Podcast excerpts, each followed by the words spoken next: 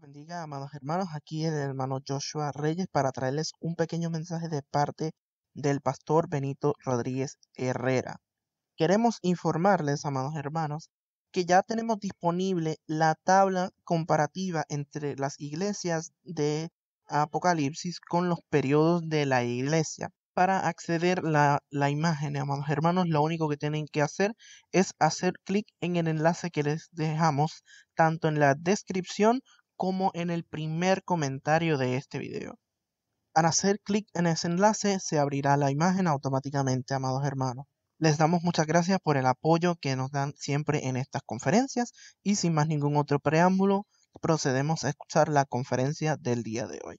Así que saludamos a todos los hermanos muy contentos con la acogida que hemos eh, tenido eh, a través de, YouTube. Eh, tengo entendido, según nos informó bien parte de los hermanos dominicanos que también están conectados a nuestra página, así que a esos amados hermanos también les, les saludamos como los saludamos a, a ustedes. Nada, vamos a comenzar. Aquí está mi esposa, que ya salude y arrancamos en paz, como decimos aquí en Puerto Rico. Hermanos, Dios les bendiga grandemente y esperando que todos sigamos llenándonos de su presencia y aprendiendo cada día más de la palabra y acercándonos más a la palabra de Dios para que cuando Él venga nos encuentre haciendo así, así, haciendo su voluntad. Dios le bendiga. ver, Mi esposa va a leer del libro de Apocalipsis, capítulo 3, eh, comenzando en el versículo número 14 y va a leer ahí el mensaje está la iglesia dirigido a la iglesia de la Odisea que llega hasta el versículo número 22. El mensaje a la Odisea y escribe al ángel de la iglesia en la Odisea. He aquí el amén, el testigo fiel y verdadero el principio de la creación de Dios, dice esto. Yo conozco tus obras, que ni eres frío ni caliente. Ojalá fueses frío o caliente, pero por cuanto eres tibio y no frío ni caliente, te vomitaré de mi boca. Porque tú dices, yo soy rico y me he engrandecido, enriquecido, y de ninguna cosa tengo necesidad y no sabes que tú eres un desventurado, miserable, pobre, ciego y desnudo. Por tanto, yo te aconsejo que de mí compres oro refinado en fuego, para que seas rico, y vestiduras blancas para vestirte, y que no se descubra la vergüenza de tu desnudez, y unge tus ojos con colirio, para que veas. Yo reprendo y castigo a todos los que amo. Sé pues celoso y arrepiéntete. He aquí, yo estoy a la puerta y llamo. Si alguno oye mi voz y abre la puerta, entraré a él y cenaré con él y él conmigo. Al que venciere, le daré que se siente conmigo en mi trono, así como yo he vencido y me he sentado con mi Padre en su trono. El que tiene oído, oiga lo que el Espíritu dice a las iglesias. Amén. Bien, amado, en el tiempo, eh, en el tiempo, vamos a decir, de, los años, ya habíamos señalado que en, en el, la gráfica que hicimos de Éfeso, Salpila, ¿no? que ustedes conocen, es Éfeso, Esmilna, Pérgamo, eh, Tiatira, Sardis. Pero entonces decíamos que en el único periodo de tiempo que cogen dos iglesias al mismo tiempo, ya entonces en, en lo que es la historia de la iglesia, iglesia perseguida, iglesia imperial iglesia medieval, iglesia reformada, pero dentro de la iglesia moderna, habíamos explicado en la conferencia pasada, es en el único periodo de tiempo que coge una iglesia que es la iglesia fiel, que ya la discutimos, Filadelfia. Nosotros, gracias a Dios por Jesucristo, componemos esa iglesia fiel. Pero no es menos cierto que este periodo de tiempo que comenzó a partir del año 1750 y está latente hasta el día de hoy.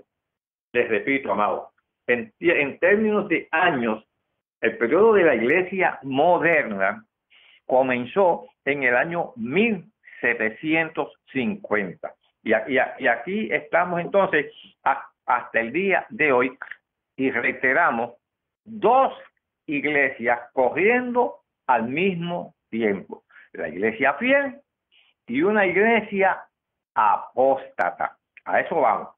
Esa iglesia apóstata es la que se describe como la iglesia de la Odisea. ¿Qué significa la Odisea? La Odisea lo que significa es juicio del pueblo. Porque aquí en la iglesia de la Odisea, lo que imperaba, lo que predominaba, no era la palabra de Dios. No era lo que Dios quería que ellos hicieran. Lo que predominaba era la opinión de los miembros de la iglesia de la Odisea. Por eso es que se llama juicio del pueblo. Yo sé que esta charla va a ser un poquito, eh, eh, sí, controversial, porque eh, yo sé que mucha gente pues quisieran escuchar otras cosas, hermanos, pero yo, yo tengo un compromiso con el Señor. Y mi compromiso con el Señor es decir lo que el Señor me diga que diga. Yo no, yo no comprometo la palabra del Señor con nadie ni por nada. Vamos a la palabra. Dice aquí, te escribe al ángel de la iglesia. Ya sabemos que el ángel de la iglesia es el pastor de la iglesia en la Odisea. He aquí el amén. Fíjese la presentación que Dios le hace a esta iglesia.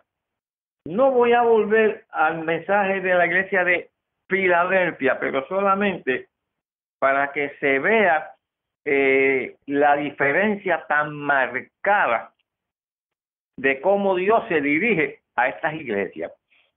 Si nos retraemos un minutito al mensaje de Filadelfia, capítulo 3, versículo número 7.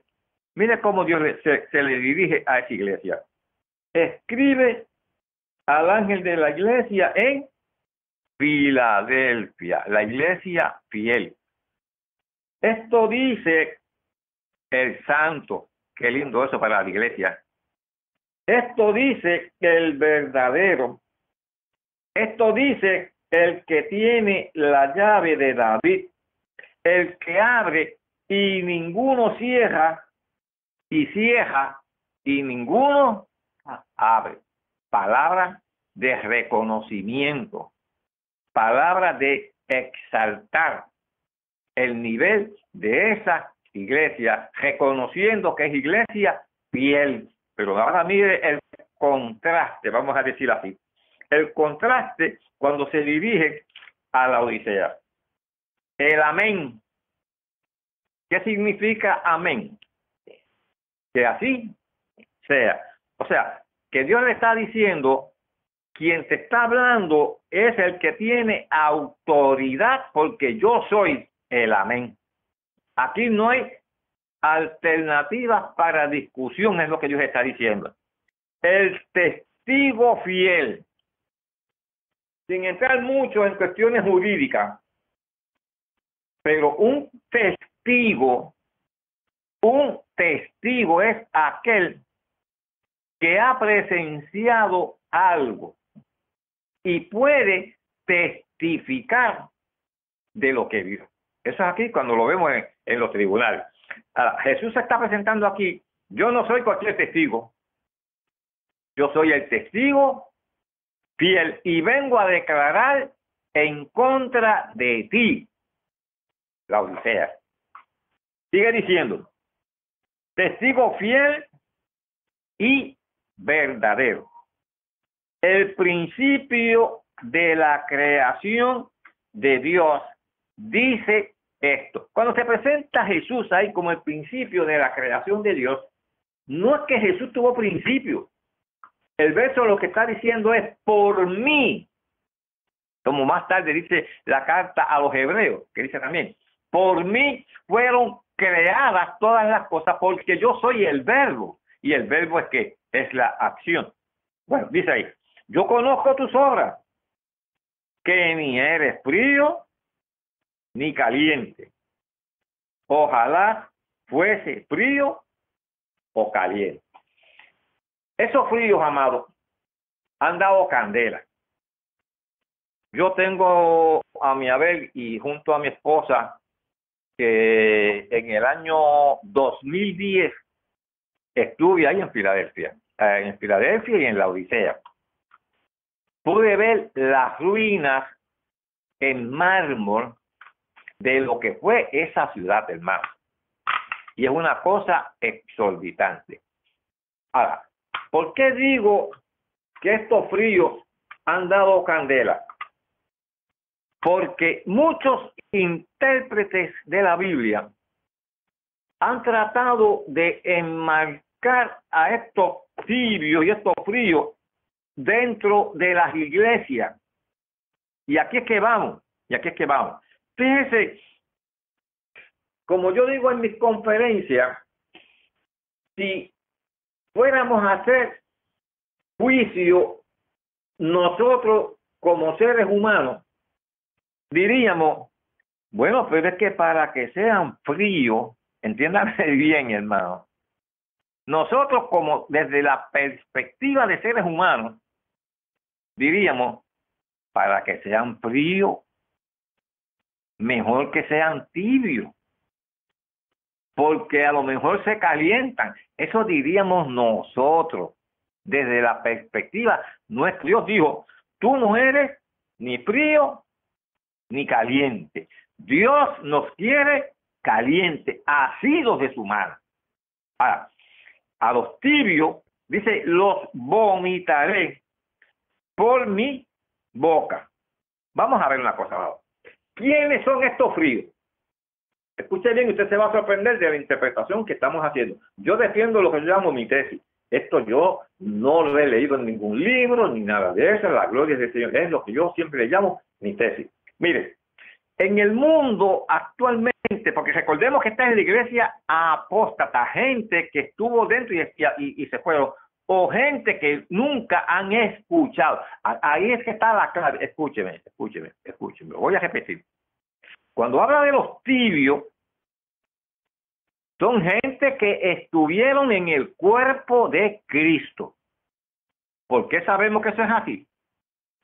Porque usted no puede vomitar algo que previamente usted no lo haya ingerido.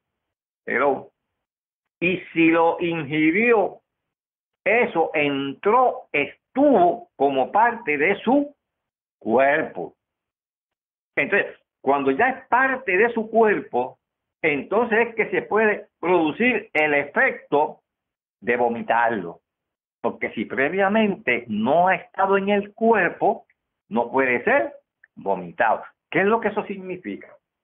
Entonces, estos tibios que habla aquí fue gente que estuvo dentro del cuerpo de Cristo. Por eso es que el Señor dice, te vomitaré, te, te vomitaré de mi boca. Ahora, ¿por qué el Señor dice, los prefiero mejor frío antes que tibio? Escucha. Actualmente en el mundo habemos un promedio de 7 billones, no millones, bi, billones de seres humanos. De esos 7 billones de seres humanos, 20%, una quinta parte, de la población hoy es del movimiento musulmán. Esa gente se cuentan entre los fríos.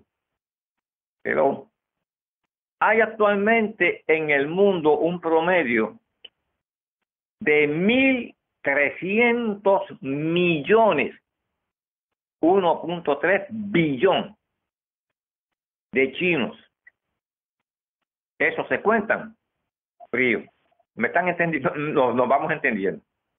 Actualmente hay en el mundo un promedio de mil millones, un billón de hindúes. Esos son fríos. Hay actualmente en el mundo, ya van rondando entre los siete y los ocho millones, ahora no billones, millones de judíos que Dios tiene que alcanzarlo.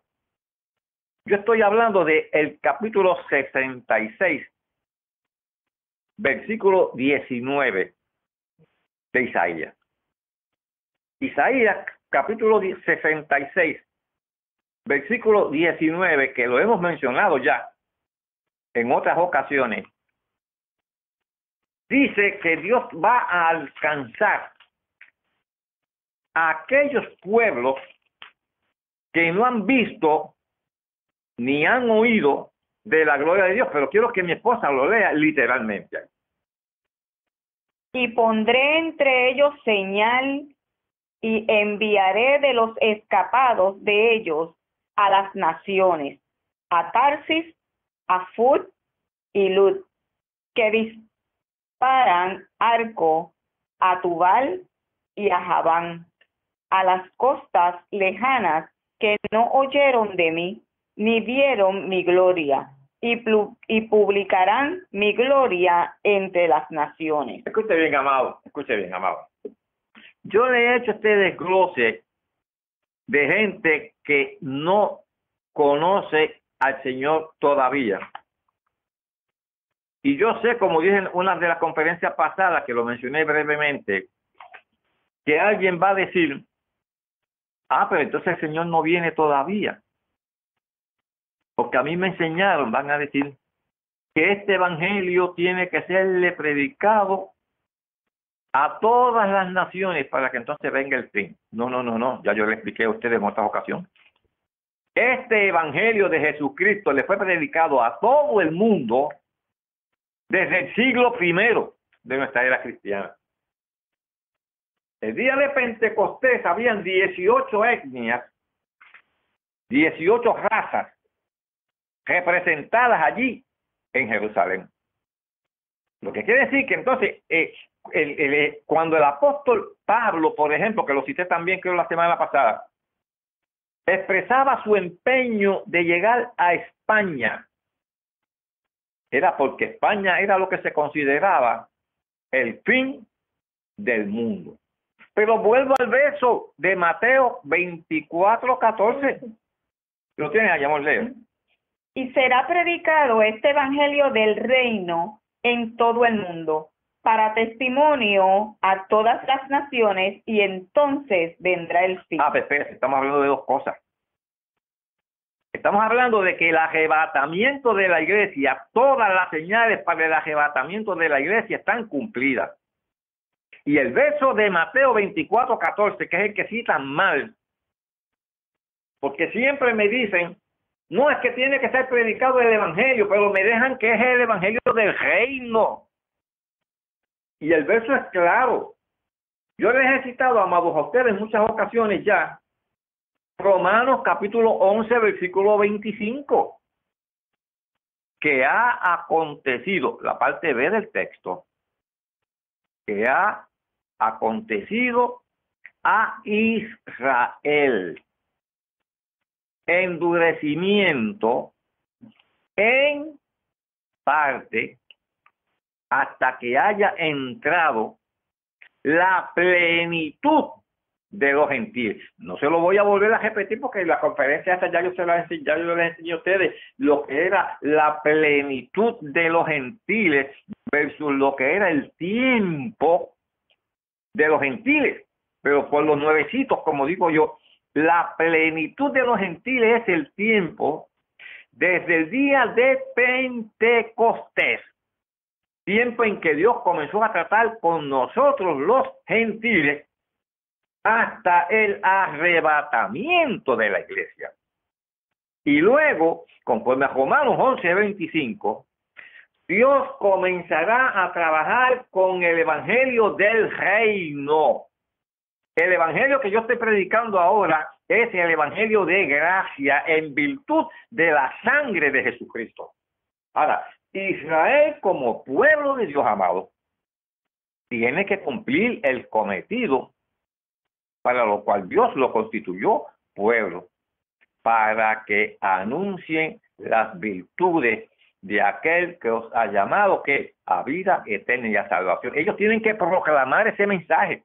Por eso es que cuando lleguemos ya al capítulo 11 para allá, vamos a ver los dos testigos que, que y lo dije la semana pasada, si hoy la iglesia fuese arrebatada, mañana se levantan dos testigos en Israel y producto del mensaje de esos dos testigos se convierte en 144 mil judíos que son los escapados. Los de Isaías, capítulo 66, versículo 19, y van a predicarle, no a vomitados, no a gente que estuvo en las iglesias, que se quedaron porque quisieron vivir como les daba la gana, que se convirtieron en tibios. Por eso es que el Señor dice, pero prefiero frío antes que tibio. ¿Por qué frío? Volvemos a, y lo reiteramos.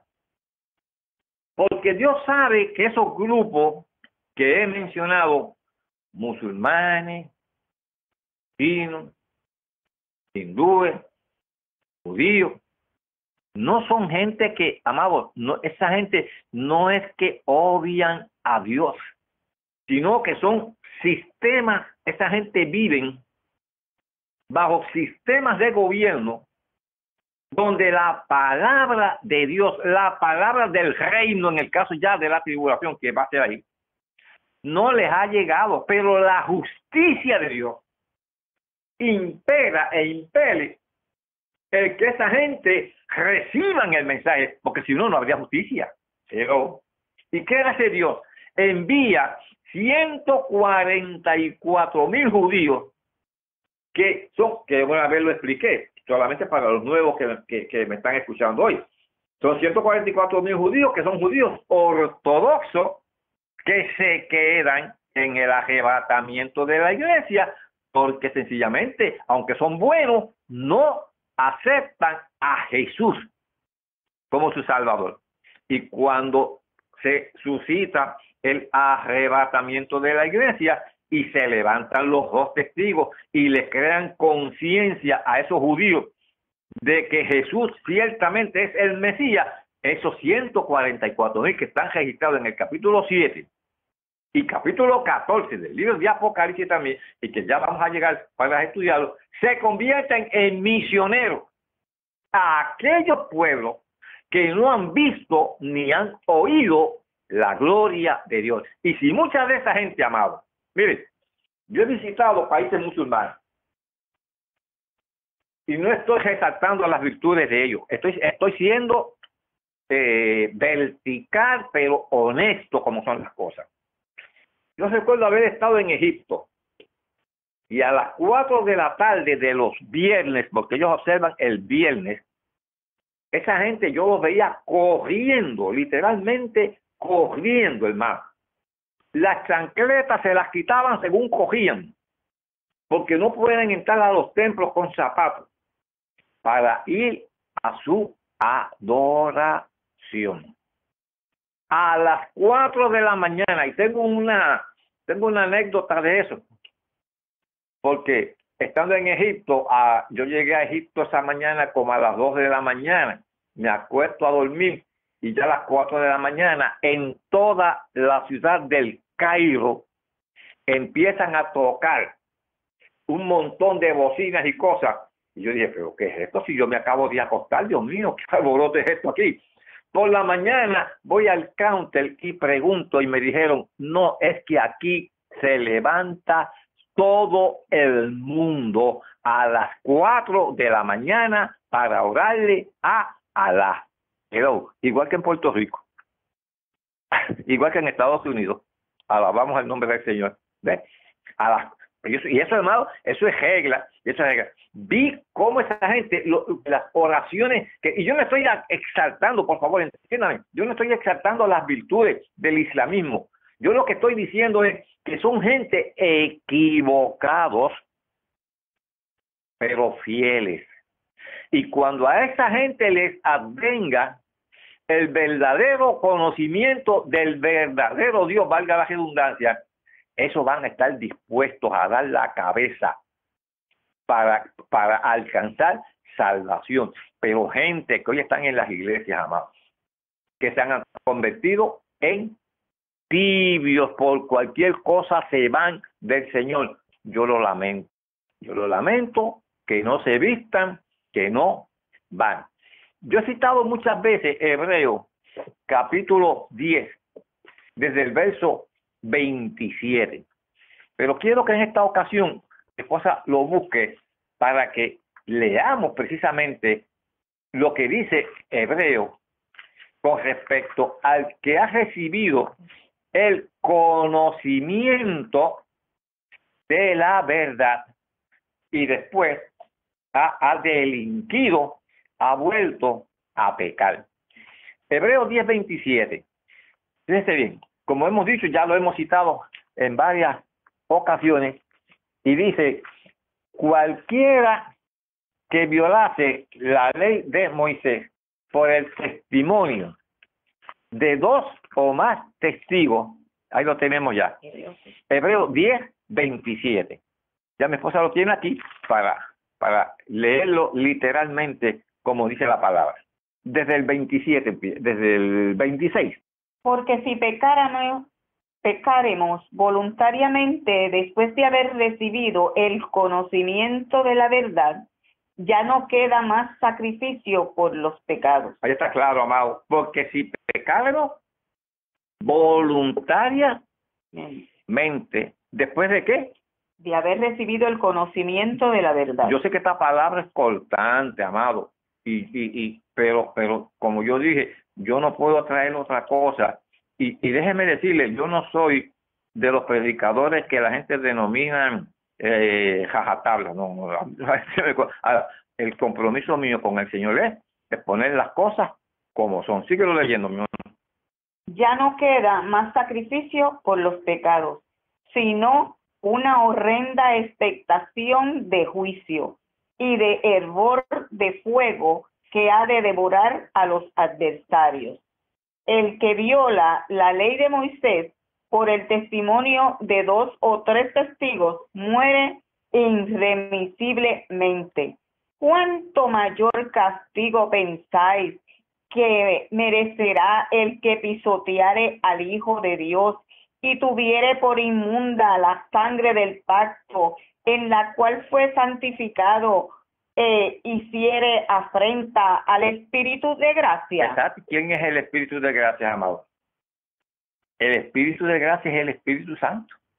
O sea, que el que peca deliberadamente, yo escucho gente, amado, yo escucho gente diciendo, ah, yo, yo sé que yo no estoy bien con Dios, pero como cuando venga la gran tribulación, pues yo dejo que me corten la cabeza y con eso me voy a salvar. Es el engaño más grande que el diablo se ha inventado, hermano. Porque si algo conoce Dios, es el pensamiento de, la, la alevosía, vamos a decir así, que hay en ese tipo de pensamiento. Y si ahí dice que el que peca deliberadamente después de haber adquirido el conocimiento. Para ese no queda nada de redención. Una horrenda expectación de juicio. Gracias a Dios por nosotros, que somos fieles y seguimos orando por los que todavía, porque ahí y está aquí el llamado en el libro, en, en el mensaje a la iglesia de la Odisea, cuando el Señor le dice, todavía tienes tiempo de salir. Vamos a seguir en los versos como, como vamos. Dice, dice, pero por cuanto eres tibio y no frío ni caliente, te vomitaré de mi boca. Yo espero que lo de los fríos lo hayamos entendido eh, claramente. Porque tú dices, Filadelfia, eh, la Odisea, tú dices, yo soy rico y me he enriquecido. Cualquier similitud con el tiempo presente no es pura coincidencia.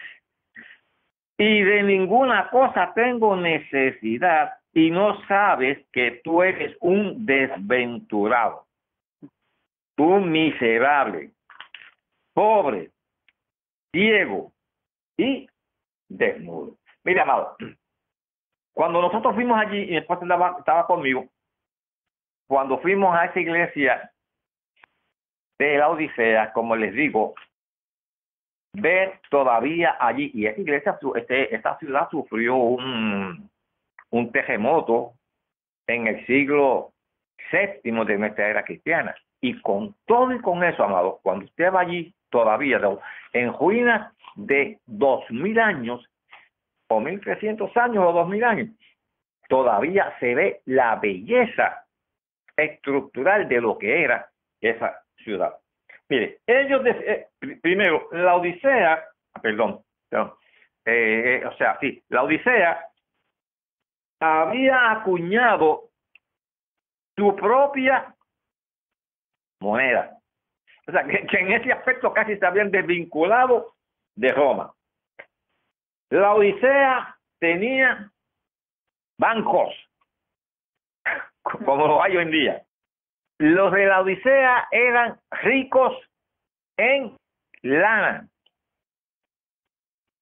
Y los de la Odisea ya habían desarrollado un elemento para curar la ceguera llamado colirio. ¿Por qué les traigo eso?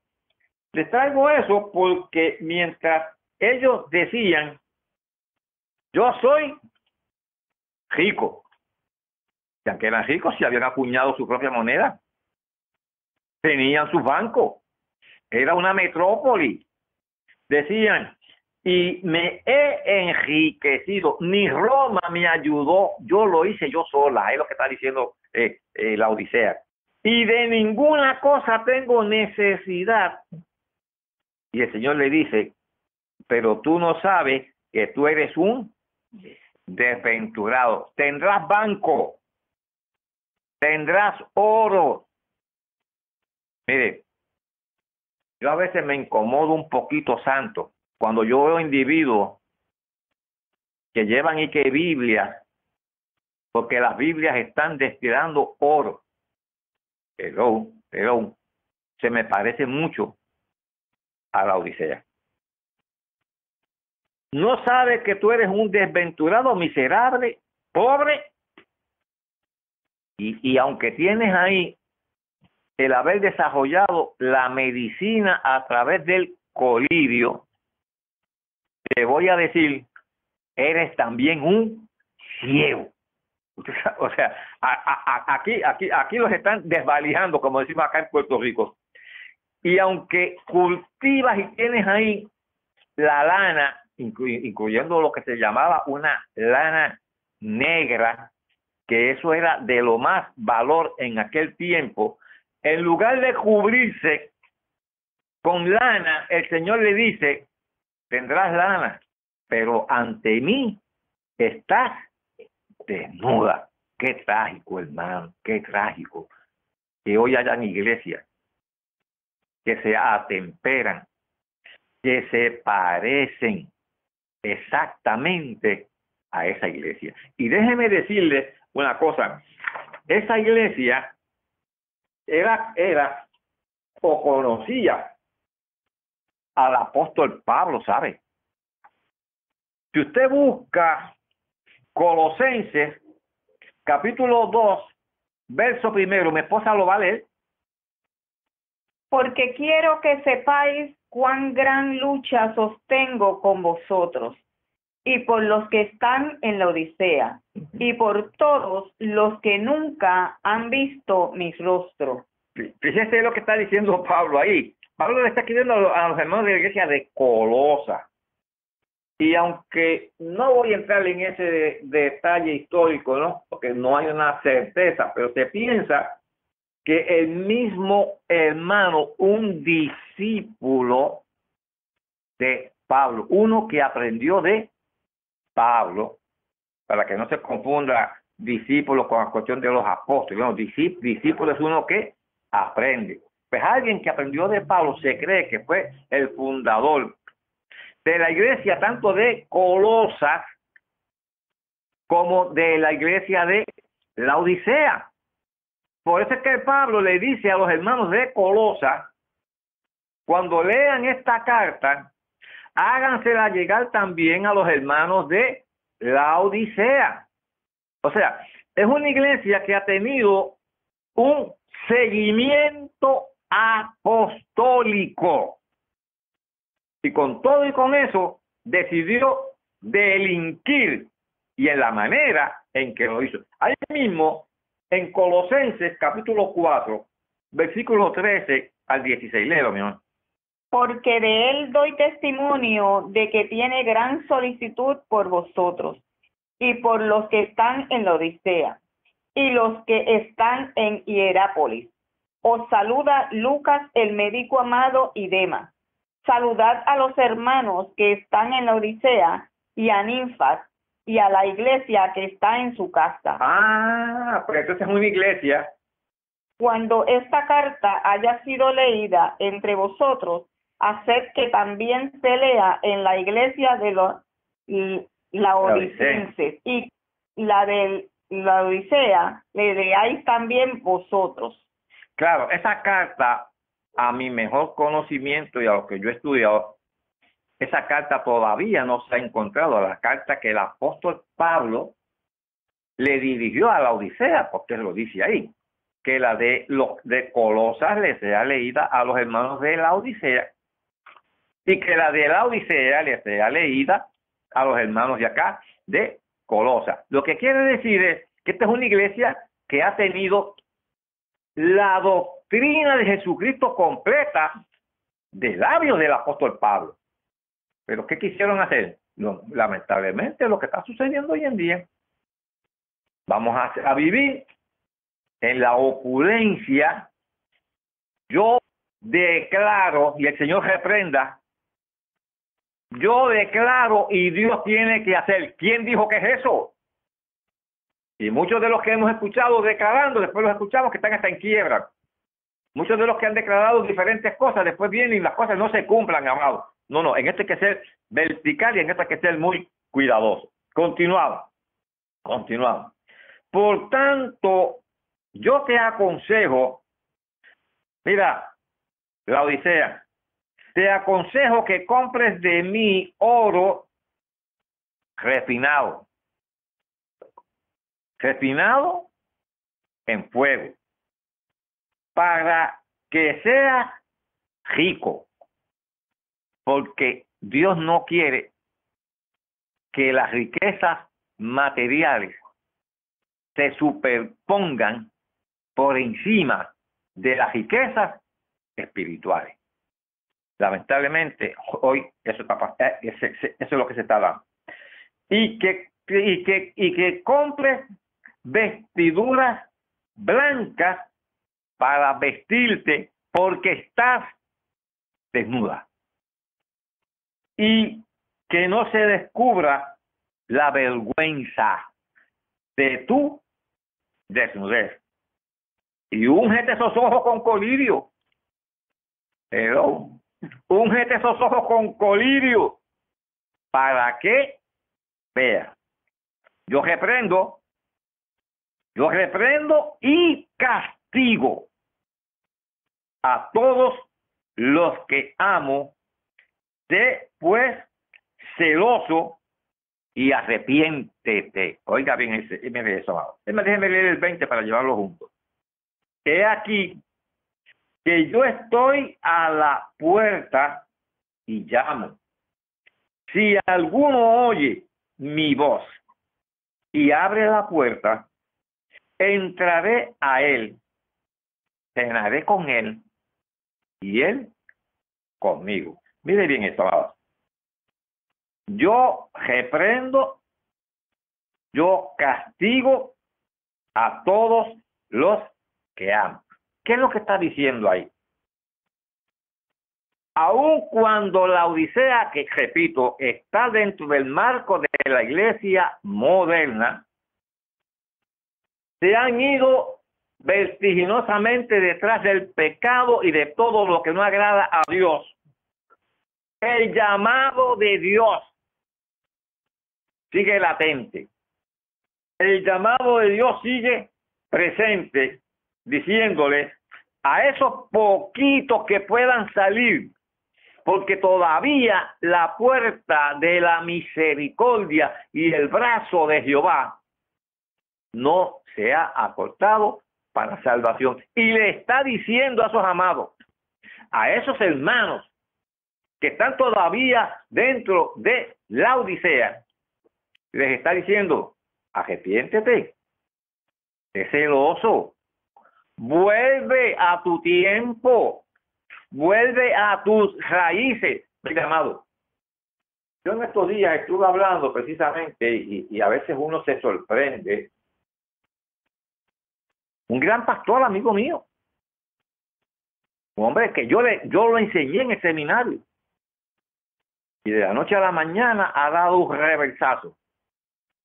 No, porque la iglesia va a pasar por la grande tribulación.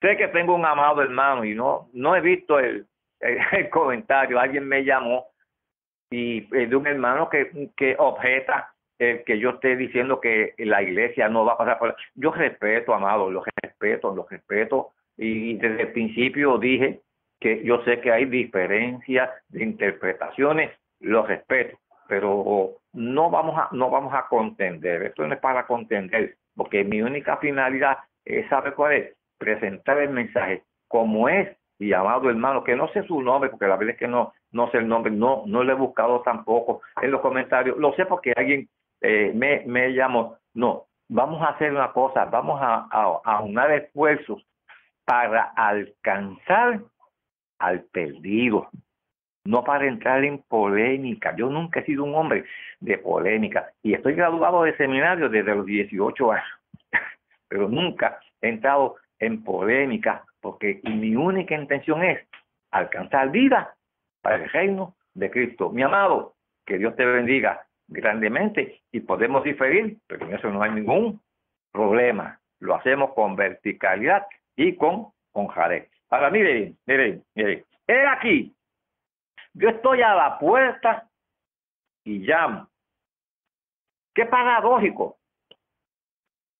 Jesús, que es el dueño y señor de la iglesia, tiene que decirle a los hermanos de la Odisea, ustedes me han dejado fuera.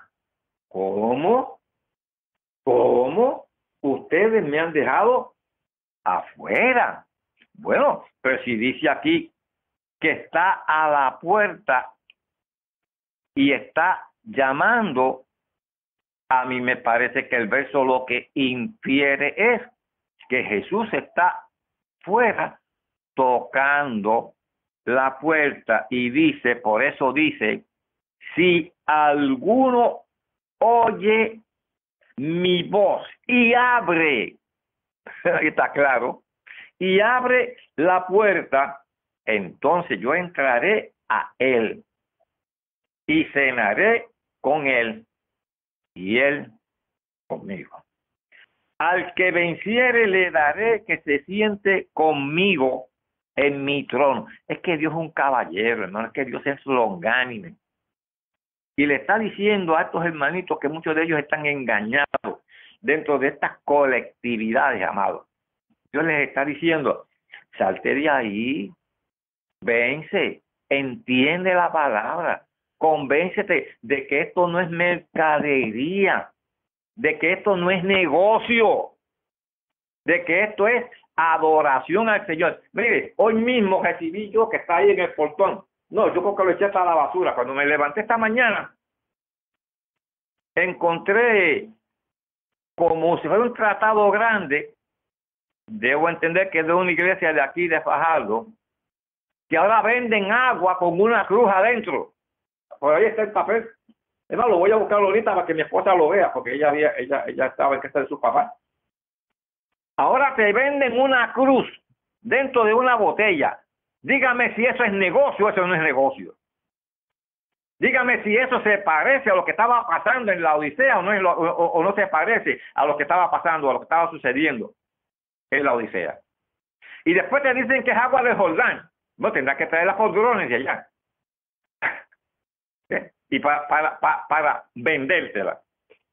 bueno, dice aquí, dice aquí, el que tiene oído, oiga lo que el Espíritu le dice a las iglesias.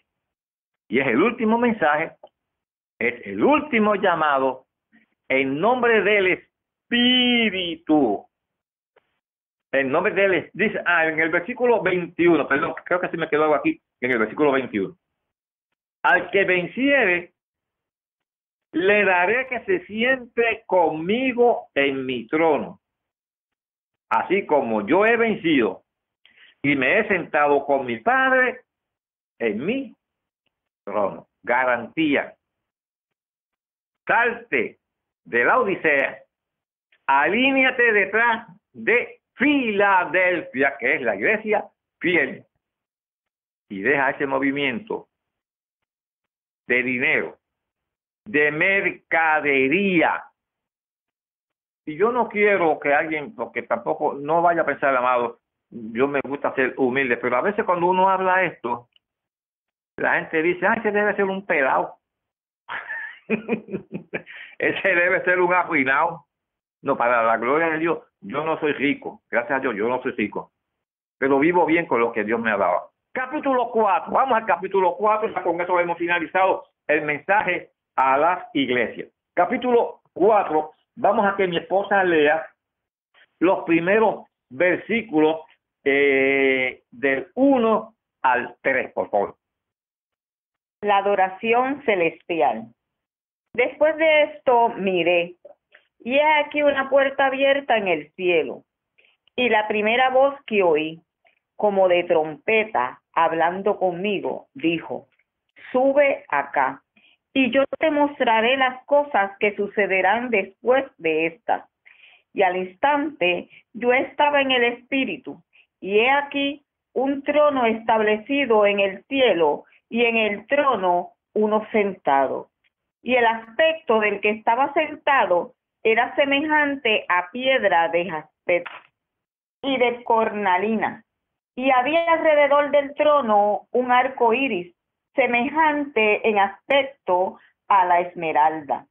Alrededor y alrededor del trono había veinticuatro tronos, y vi sentado en los tronos a veinticuatro ancianos, vestidos de ropas blancas con coronas de oro en sus cabezas. Bien, bien.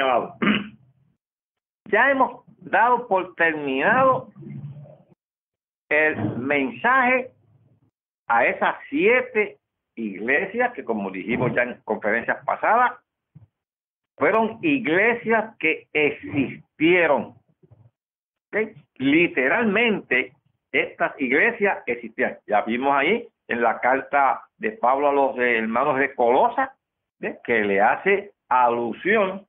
Mire, la, lean esta carta de ustedes y luego léanse a los, de los hermanos de la Odisea.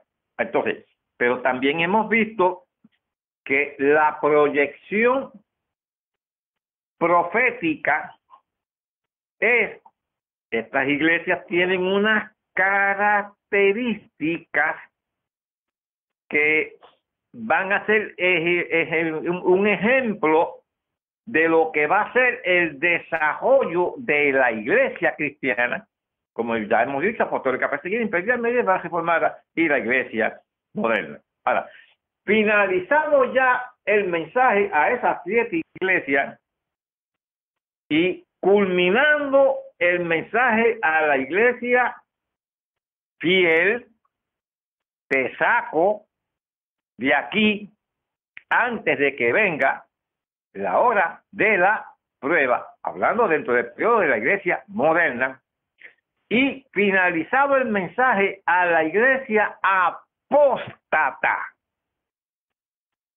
a la Odisea, a la que Dios le dijo, te vomitaré, porque no eres ni frío ni caliente, sino que tibio. Y ahí culmina la iglesia arrebatada, que lo vamos a ver ahora, y la iglesia que se quedó para juicio, porque eso es lo que significa la Odisea, juicio de qué? Del pueblo, porque como dije en la introducción, la opinión de la gente en la Odisea valía más, era tenida más en cuenta que la palabra de Dios. Y usted vive como usted quiera, pero se tiene, tiene que un día responder ante un Dios que es tanto como él se presentó en su mensaje a la iglesia fiel. Ahora Juan dice, después de esto, después de qué? Después de que Juan ve el desenvolvimiento del desarrollo de la iglesia hasta la apostasía de la Odisea, Juan dice, después de esto yo vi, yo mire, y he aquí que había una puerta abierta en el cielo. Déjeme eh, eh, retraerme un poquito para que nos entendamos bien. En el bosquejo que nosotros hemos seguido, capítulo 1, versículo 19. Las cosas que has visto, Jesús glorificado. 1.8. Las cosas que son el mensaje a las siete iglesias las cosas que sucederán después. ¿Cuáles son las cosas que sucederán después? Las que comienzan en el capítulo 6, desde el versículo primero en adelante. Esto es a saber la aparición del anticristo y la guerra y el hambre y la muerte, que ya a, eso vamos a llegar ya quizás el próximo sábado. Pero antes, escuche bien, amado, aquí no estamos adulterando ni alterando el mismo bosquejo que, la, que el libro de, de Apocalipsis nos da. Aquí estamos siguiendo el bosquejo del libro. Las cosas que has visto, las cosas que son y las que sucederán, pero antes de que lleguemos al capítulo 6, que es la gran tribulación, que son las cosas que sucederán después.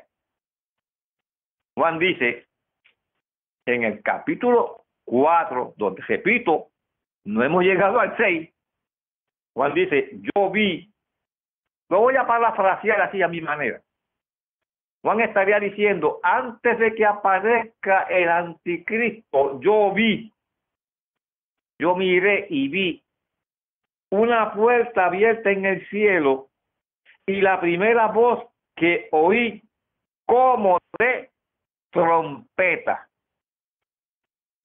Hablando conmigo, dijo, sube acá y yo te mostraré las cosas que sucederán después de esta. ¿Después de qué?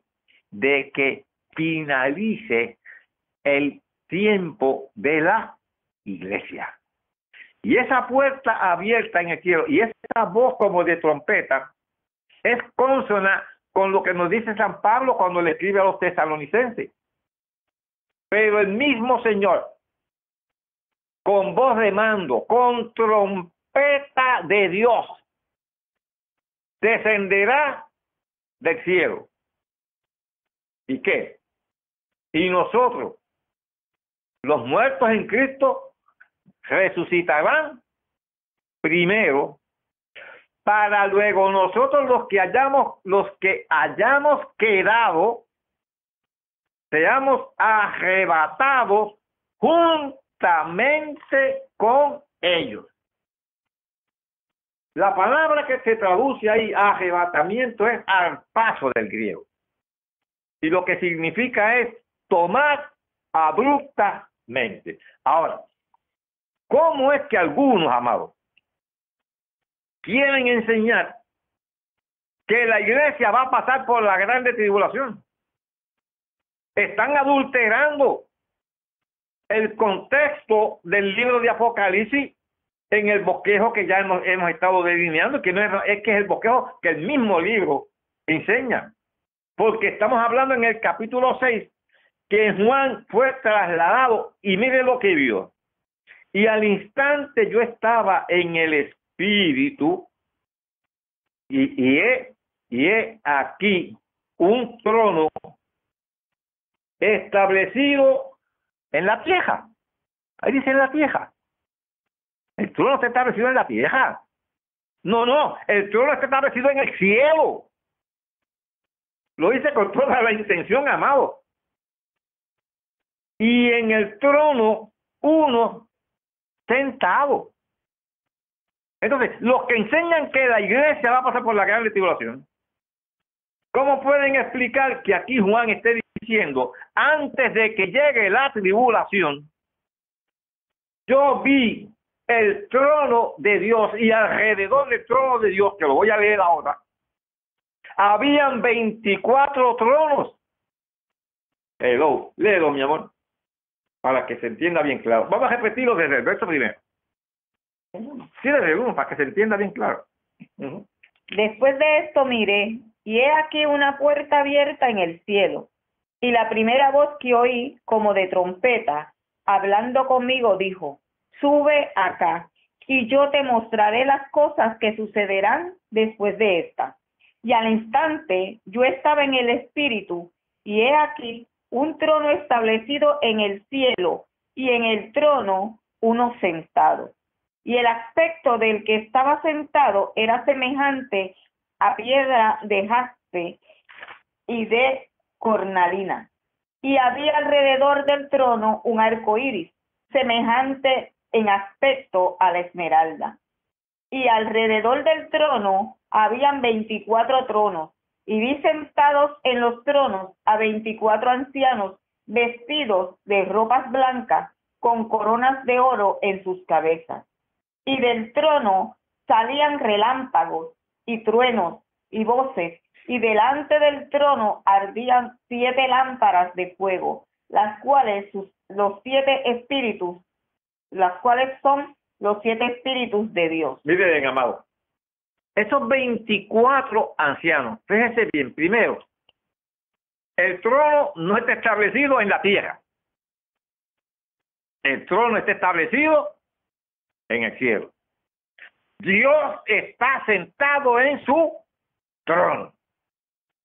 Los que dicen que la iglesia va a pasar por la tribulación, pero que me digan en qué parte de la tierra está el trono de Dios para ver si nos damos una vueltecita por allí. Es lo amado. Ve lo claro que es la palabra. Y dice aquí, dice aquí. El trono establecido en el cielo y en el trono uno sentado. Sabemos que es el Padre porque después Jesús, en el capítulo 5, el Padre tiene el rollo en la mano y Jesús va a tomar el rollo. Por eso es que sabemos que el está sentado en el trono es el Padre y el aspecto del que estaba sentado era semejante a piedra de jaspe y de cornalina, y había alrededor del trono un arco iris.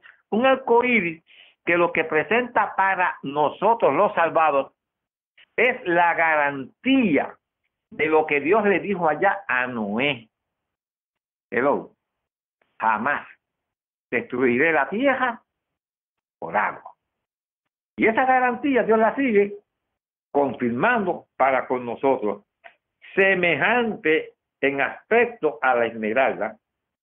Y alrededor del trono, ya lo hemos dicho, 24, yo le digo en mi conferencia, 24 tronitos.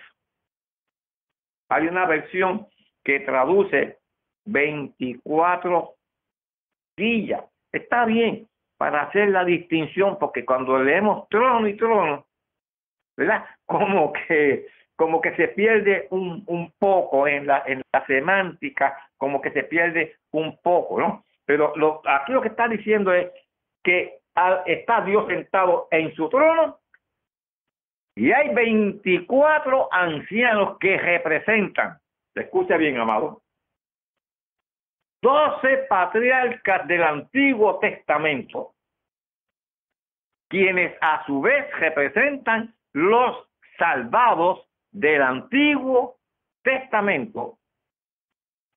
Y doce apóstoles del Nuevo Testamento que te representan a ti y me representan a mí, los salvados de la iglesia. Los y, y, y, y ahora digo yo, si estamos alrededor del trono de Dios. ¿Cómo entonces es posible que queramos o queramos enseñar que la iglesia está en la tierra pasando por la grande tribulación? Aquí está claro, amado. Aquí esto no, no, requiere ni, ni, ni mucha interpretación. Y alrededor del trono, 24 ancianos, y mire cómo dice ahí la descripción, vestidos de ropas blancas. Hello. Esa descripción, ¿a quién alude? Con coronas de oro en sus cabezas. No son ángeles como algunos quieren ahora también enseñar. ¿Y sabe por qué no son ángeles? Porque están cantando, que estamos cantando el himno de los redimidos. Y los ángeles no pueden cantar himnos de redimidos porque ellos nunca han sido redimidos. No pueden ser ángeles porque a ninguno de los ángeles Dios le ha otorgado coronas. Esa corona es para ti y para mí a ninguno de los ángeles Dios le ha conferido que se vista de ropa blanca. Eso es solamente para la iglesia, la iglesia fiel, la iglesia por la cual Jesucristo dio su vida y que nos amó y nos sigue amando. Adoramos, por eso le adoramos. y esa, esa, esa otra teología de que son y que ángeles Vamos a seguirlo leyendo. Y delante del trono, el se llama Y delante del trono había como un mar de vidrio, semejante al cristal. Y junto al trono y alrededor del trono, cuatro seres vivientes llenos de ojos delante y detrás. El primer ser viviente era semejante a un león. El segundo era semejante a un becerro el tercero tenía rostro como de hombre, y el cuarto era semejante a un águila volando. Y los cuatro seres vivientes tenían cada uno seis alas, y alrededor y por dentro estaban llenos de ojos, y no cesaban día y noche de decir, Santo, Santo, Santo es el Señor Dios Todopoderoso el que era, el que es y el que ha de venir. Bien, amado. Aquí vamos a con un poquito de, de calma. Cuatro seres vivientes conjuntamente con la iglesia. La teología aquí no se pone mucho de acuerdo porque menciona que estos seres vivientes, su expresión es siempre santo, santo, santo. Esa expresión básicamente de exaltar la santidad de Dios se le adjudica a los serafines, a los serafines. Pero no quiere decir tampoco, por la descripción que se hace también, que dice que tiene seis alas en el versículo 8. La descripción de las seis alas, como las vemos allá en Isaías capítulo 6, parece inferir que son en efecto querubines. Yo me inclino a pensar que son querubines porque los querubines son los que más han interferido, vamos a decir así, en la redención de la humanidad. Pero respeto si alguien quiere pensar que son serafines por la, por la triple expresión de santos, no tenemos ningún problema con esos amados. Lo importante es que aquí hay cuatro seres vivientes que se les describe de una manera un poco, poco rara, ¿no? Porque te está diciendo ahí, de esos seres vivientes, hay uno, buscar el verso en particular, el primer ser, el verso 7, amado, para que ustedes me sigan. El primer ser viviente semejante a un león. Ok, ¿por qué dice semejante a un león? Aquí parece haber una proyección en cuatro aspectos del ministerio de Jesús. Por lo menos eso es lo que más es de lo que he podido estudiar, es lo que más entiendo que es, es certero. Por ejemplo, el león Mateo, en el Evangelio de Mateo, presenta a Jesús como el león de la tribu de Judá. ¿Ves cómo es? Cuatro aspectos del ministerio de nuestro Señor Jesucristo. En Marcos se presenta a Jesús y es que va entonces solo con el segundo eh, ser que dice que era semejante a un becerro. Becerro era el animal del sacrificio. Vamos a buscar, por ejemplo, eh, Hebreo, con lo, lo ahí, Hebreo capítulo 9, versículo 12.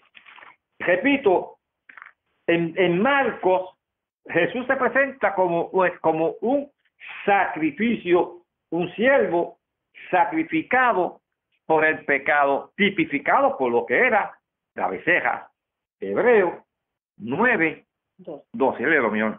Y no por sangre de machos cabríos ni de becerros, sino por su propia sangre, entró una vez para siempre en el lugar santísimo, habiendo obtenido eterna redención. Exacto, se, se, se, ve la correlación del de el, el ministerio en cuatro aspectos de la vida de Jesús. El tercer ser viviente dice, y el tercero tenía rostro como de hombre. Lucas, ya hemos dicho, Mateo, Marcos y Lucas, que presenta a Jesús como el Hijo del Hombre. Se ve la correlación, amado. El, el, que le sigue. Y el cuarto era semejante a un águila volando. Juan. Marcos, Lucas y ahora Juan, que conecta a Jesús al cielo como lo presenta Juan en su evangelio. ¿Y ese es quién? El águila. Lo, leí aquí. Y el cuarto era semejante a un águila volando. Un poquito complicado, pero aquí va. Y los cuatro seres vivientes tenían cada uno seis alas, ya lo hemos dicho, los querubines, eh, el Todopoderoso, el que era, el que, ah, ok, ok, y, y oí a aquellos, y no cesaban día y noche de decir, santo, santo, santo es el Señor, Dios Todopoderoso, el que era, el que es y el que ha de venir. Lea, mi, mi amor, el del 9 al 11, ahí mismo. Y siempre que aquellos seres vivientes dan gloria y honra y acción de gracias al que está sentado en el trono, al que vive por los siglos de los siglos, los veinticuatro ancianos se postran delante del que está sentado en el trono y adoran al que vive por los siglos de los siglos y echan sus coronas delante del trono diciendo, Señor, digno eres de recibir la gloria y la honra y el poder, porque tú creaste todas las cosas y por tu voluntad existen y fueron creadas. Mire bien, amado, mire bien, ya estamos por concluir, pero mire, y siempre, y siempre que aquellos seres vivientes dan gloria y honra y acción de gracias al que está sentado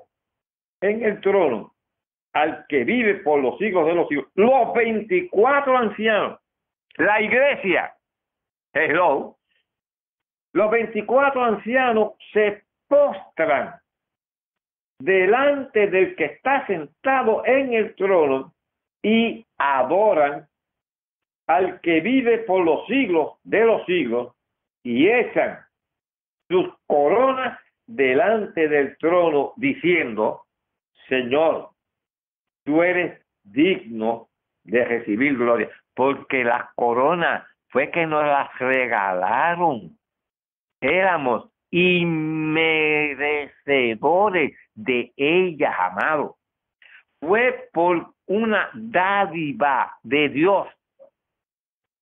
Podemos citar el famoso texto que todos conocemos porque de tal, ese tal en superlativo, es porque de tal manera amó Dios al mundo, que dio a su Hijo unigénito, para que todo aquel que en el que cree o crea sea salvo. Aquí no es por méritos de nadie, amado. Esto contrasta abiertamente con lo que acabábamos de ver de la iglesia de la Odisea. Aquí lo que dice Señor, aun cuando hemos alcanzado lo que tú por tu gracia nos prometiste y lo has cumplido con todo y con eso que ya lo tenemos presente y latente en nuestra existencia espiritual ya. Reconocemos que todo fue por tu gracia, que nosotros no nos merecíamos nada. Por eso, Señor, aunque estamos ya ante tu presencia, y yo siento la gloria de Dios, hermano, cuando les estoy diciendo esto, reconociendo lo excelso que tú eres, reconociendo lo maravilloso que tú eres, aún ya que estamos a tu presencia, nos postramos. Y estas coronas que tú nos concediste, las depositamos delante de ti, porque tú eres el único, el único que lo merece. Y las cosas por tu voluntad, y todas fueron creadas. Y entre esas cosas, tú y yo. Pero para exaltar, para magnificar el nombre de nuestro Dios y Salvador. Dios te bendiga y vamos a las preguntas. Y la semana que viene arrancamos con el capítulo 5 de Apocalipsis. Preguntas, amado. Abrimos la sección. Ajá. Ok, reverendo um, eh, Benito. Yo tengo una Ah. pregunta, Diana Cintrón. Ah, ¿Cómo la hermana Cintrón? Qué bueno. me, impa- me impactó mucho lo de cómo usted eh, explicó de verdad porque pues no tenía ese conocimiento de la iglesia la Odisea cuando usted habla Amén. de lo que los, son los fríos los tibios y viene Ajá. a mi mente pregunto porque estuve en una una ¿cómo se dice? En un compartir eh, hablando de el Espíritu Santo, ¿verdad? Porque cuando entonces usted explica que estoy a la puerta, quiere decir que entonces está afuera. Está fuera, amada. Cuando pecamos, cuando pecamos, eh, ¿verdad? Somos co- convertidos, conocemos la Ajá. palabra, conocemos la verdad, pecamos. El Ajá. Espíritu Santo, que dice la palabra, ¿verdad? Se contrita, eh, Amén. eh, eh, ¿Usted me puede explicar un poquito ahí? No sé si me estoy saliendo del tema de Apocalipsis. No, hermano, no está en Eh, el tema, está en el que- tema. que- Sí. que se aparta o, o que se que no es que se va, se queda ahí dentro de mí, pero entonces está contrito o él se aparta por completo hasta que yo reconozca que estoy mal, que, que vengo otra vez y, y, y pido perdón, me arrepiento, obviamente, de corazón, porque él conoce nuestros corazones. So, ahí quisiera saber cómo, cómo es eso. Le, le, le explico, hermana Cintrón, le explico, hermana Cintrón, mire bien.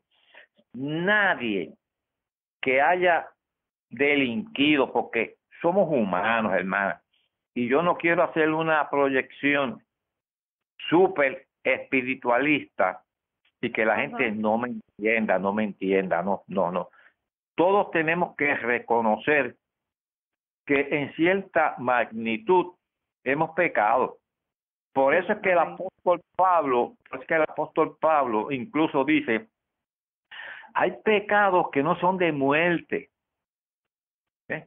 pero hay pecados de muerte por los cuales yo digo que entiendo que es un pecado de muerte. Un pecado de muerte, y es el único pecado que dice la palabra, que no hay perdón para él, es la blasfemia contra el Espíritu Santo.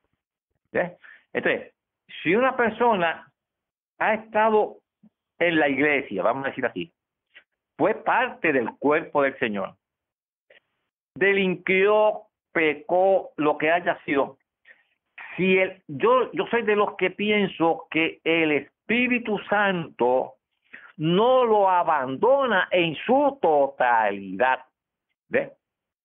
Yo cuando enseñaba mis clases a mis jóvenes, yo fui maestro de jóvenes por más de 40 años, yo le decía a mis muchachos, mira, tú pecaste, el Espíritu Santo te no dejó de, de llenarte y se ubica fuera de ti, pero sigue, yo le digo, flashando, tirándole rayos de esperanza, de luz, porque si no, hermana, se perderían. ¿Ves? Y como Dios nos ama tanto y sabe que como seres humanos delinquimos, no es que el Espíritu Santo se fue del todo para abandonarnos. ¿Ves? No, tampoco es que está dentro de nosotros como antes, pero tampoco es que nos abandona eh, pa, para que irremisiblemente nos perdamos, excepto como dice el, el, el pasaje que leíamos de, de Hebreo. Le voy a dar un ejemplo, o, más bien un testimonio, un testimonio corto, y que siempre lo recuerdo porque el individuo en cuestión llevaba mi nombre. Escuche bien, amada y los hermanos. Conocí a un gran evangelista eh, venezolano, Eduardo, que por cierto murió recientemente. Él tocaba el, el cuatro eh, venezolano, y un señor muy, muy agradable, muy agradable, muy agradable. Vino muchas veces aquí, ahí está, estuvo en mi casa y compartíamos en mi casa. Y Eduardo nos testificaba que había un evangelista en Venezuela, se llamaba Benito también. Y Benito tenía por costumbre que daba sus campañas eh, y allá iba y se enamoraba de una hermana y se llevaba a esta hermana y se iba para el mundo. Y cogió eso de juego. A lo último, Benito trató, ah, porque entonces venía, se reconciliaba, según, supuestamente, y volvía hacer la misma fechoría. Hasta que un día Benito cayó, Dios no lo perdonó. Este hermano que dio el testimonio dice, este hombre sus rodillas literalmente sangraban orando, orando en la tierra ¿Y sabe cómo murió? Se colocó una soga que yo no puedo entender cómo una persona se pueda privar de la vida ahorcándose hablando de una raíz, de un árbol. Y allí él mismo se quitó la vida. Porque es, que con Dios no se juega, pero claro, pero eso no quiere decir que una persona que ha cometido un error puede volver a amar y, y reincorporarse en el cuerpo de Cristo. Porque siete veces cae el justo, Jehová lo restaura. Excepto, obviamente, personas que hayan blasfemado contra el Espíritu Santo, que yo creo que son muy pocos los que hayan blasfemado contra el Espíritu Santo. Espero haber contestado, Amada, su, su pregunta. Usted me dice. Sí, sí, gracias. Amén, estamos. Y, tranquila que todo está bien y usted está cimentada en el Señor y todos los que me están escuchando, que en algún momento dado hayan cometido pecados, como dice Pablo, pecados que no sean de muerte, tranquilo, que tampoco el enemigo venga a sacar ventajería.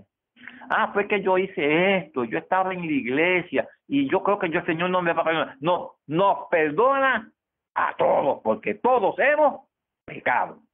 Agradezco, amada, su participación. ¿Alguno más, hermano? Sí, reverendo, de este lado, eh, Raúl Ureña, un siervo de Dios para servirle. Ah, en referencia a, la, a la pregunta de, de, de nuestra hermana Diana, o sea, que yendo de lo que estamos hablando en referencia de la de la de, de los tibios, no cuando cuando una persona peca deliberadamente y claro, o sea, creo que entendí perfectamente lo que lo, que usted está explicando. O sea, que el Espíritu Santo llega un momento no es que se va porque si sin el Espíritu Santo pues sí sí aún con, con el Espíritu Santo pues se nos hace difícil. O sea, lo que hace el Espíritu Santo que se aparta, por decirlo, no está dentro de ti, pero está apartado, o sea, está entristecido. Entristecido, ajá. Pero no es, no, es, no es que te ha dejado, sino que él está al lado tuyo ahí, o sea, para ayudarte, pero decirte, ¿sabes qué? Lo hiciste mal, lo sigues haciendo mal, te chance, tienes que arrepentirte, pero no estoy, o sea, en el todo contigo, dentro de ti, porque dice que el Espíritu Santo mora dentro de nosotros, pero cuando la persona peca deliberadamente lo que hace que se aparta, se pone al lado. Es como, tú sabes qué, o sea, estoy ahí para ayudarte, pero no, no estoy de acuerdo contigo. Estoy esperando que tú me des una señal para volver, para volver a ayudarte. Estoy aquí esperando para darte ayuda, para sostenerte, porque mi única finalidad, dice el Espíritu, no es condenar, es okay. restaurar. muy bien, hermano Raúl, qué bueno, muy bueno, muy bueno, muy bueno. entonces, Pregunta sí, sí se aparta, sí se aparta. Okay, sí, seguro que sí, seguro que sí. Muy bueno, muy bien. ¿Algún otro hermano? Sí, el pastor, pastor Benito, Dios le bendiga, la hermana Eva Blanco. Ah, qué bueno, hermana Eva. Sí, nada más es uh, eh, el el capítulo 3 y el versículo 21 que dice, al que venciere le daré que se siente conmigo en mi trono. Esa expresión, ¿cómo usted, sí, cómo usted la explica? Porque, o sea, eh, ¿verdad? Se estaba hablando de los 24 tronos, pero la iglesia no va a estar sentada alrededor en trono con Jesús, porque después dice, así como yo me sentaré, me, me he sentado en el trono de mi Padre. Exacto. ¿Cómo usted explica eso? Legalmente para mí es, una figura de retórica, es una figura de retórica, y cuando está diciendo que se siente en el trono de mi padre, lo que está diciendo es, es que si aunque, aunque esté sentado alrededor del trono, está participando de, de, de, de, de, todo, es como si legalmente estuviese sentado en el mismo trono de, del padre, porque obviamente nunca, nunca vamos a ocupar el trono del padre no nos vamos a centrar en el trono del Padre, pero Jesús está, estará sentado en, y dije estará, porque eh, todavía Jesús está en su, en, su rol sacerdotal. Y, eso lo voy a explicar en una de las conferencias, porque mucha gente incluso quiere enseñar que nosotros no vamos a ver a Dios Padre. Sí, nosotros vamos a ver a Dios Padre. Y en ese sentido, eh, Jesús estar sentado en el trono de Dios, porque, y claro, lo voy a citar nada más, no me da el tiempo a explicarlo. Este, esto va a ser eh, Primera de Corintios capítulo 15, del verso 20 al 24. Estoy citando de memoria, espero no equivocarme, pero ahí, ahí le, prometo que voy a hacer una charla completa de eso, porque dice que cuando, que, aún todas las cosas no están sujetas al, al Hijo, pero cuando todas las cosas sean sujetas al Hijo, el Hijo no se someterá al Padre. Pero no voy a entrar en eso. No voy a entrar en eso, eso es bastante complicado, pero le prometo, ustedes me lo recuerdan y yo hago una conferencia, una conferencia sobre eso. El estar Jesús sentado en el trono del Padre es usted y yo, por la redención alcanzada por Jesús, estamos sentados, no físicamente, pero a los efectos estamos, lo hemos alcanzado como si estuviésemos sentados en el trono. ¿Está bien? Amén. Amén. Amén. Pero recuérdeme esta cita de Primera de Corintios. Eh, ¿Cuál es el nombre suyo, hermana? Me dijo Eva. Eva. Hermana, Eva, Hermana Eva. Hermana Eva. Apúnteme por ahí, Primera de Corintios 15, 20 al 24, que se lo explico. 15, ¿Está bien? 20. Amén. Sí, claro que sí. Amén. Cuando termine, estemos terminando Apocalipsis, ahí llego y cubro todo eso. Yo creo que ya finalizamos lo que nos quedó pendiente, lo seguimos la semana que viene. Muy, muy agradecido, amado. Yo sé que la charla de hoy ha sido un poquito eh, extensa y un poquito complicada, pero nada, en el nombre del Señor nos vamos a seguir eh, entendiendo. Oro y nos despedimos. Señor, tú has sido bueno, Padre, mis hermanos, como siempre, con gran solicitud, con firme propósito de, de ser, Señor, enseñados, instruidos en tu palabra, ellos han estado presentes. Bendíceles con gran bendición. Mire esta palabra, Señor, que hemos comunicado. Tú asientas la misma en cada vida, en cada corazón que la escucha y tú la haces fructificar para gloria de tu nombre, Señor. Cristo Jesús. Amén, Señor. Amén. Dios bendiga, mis amados hermanos, y hasta el próximo.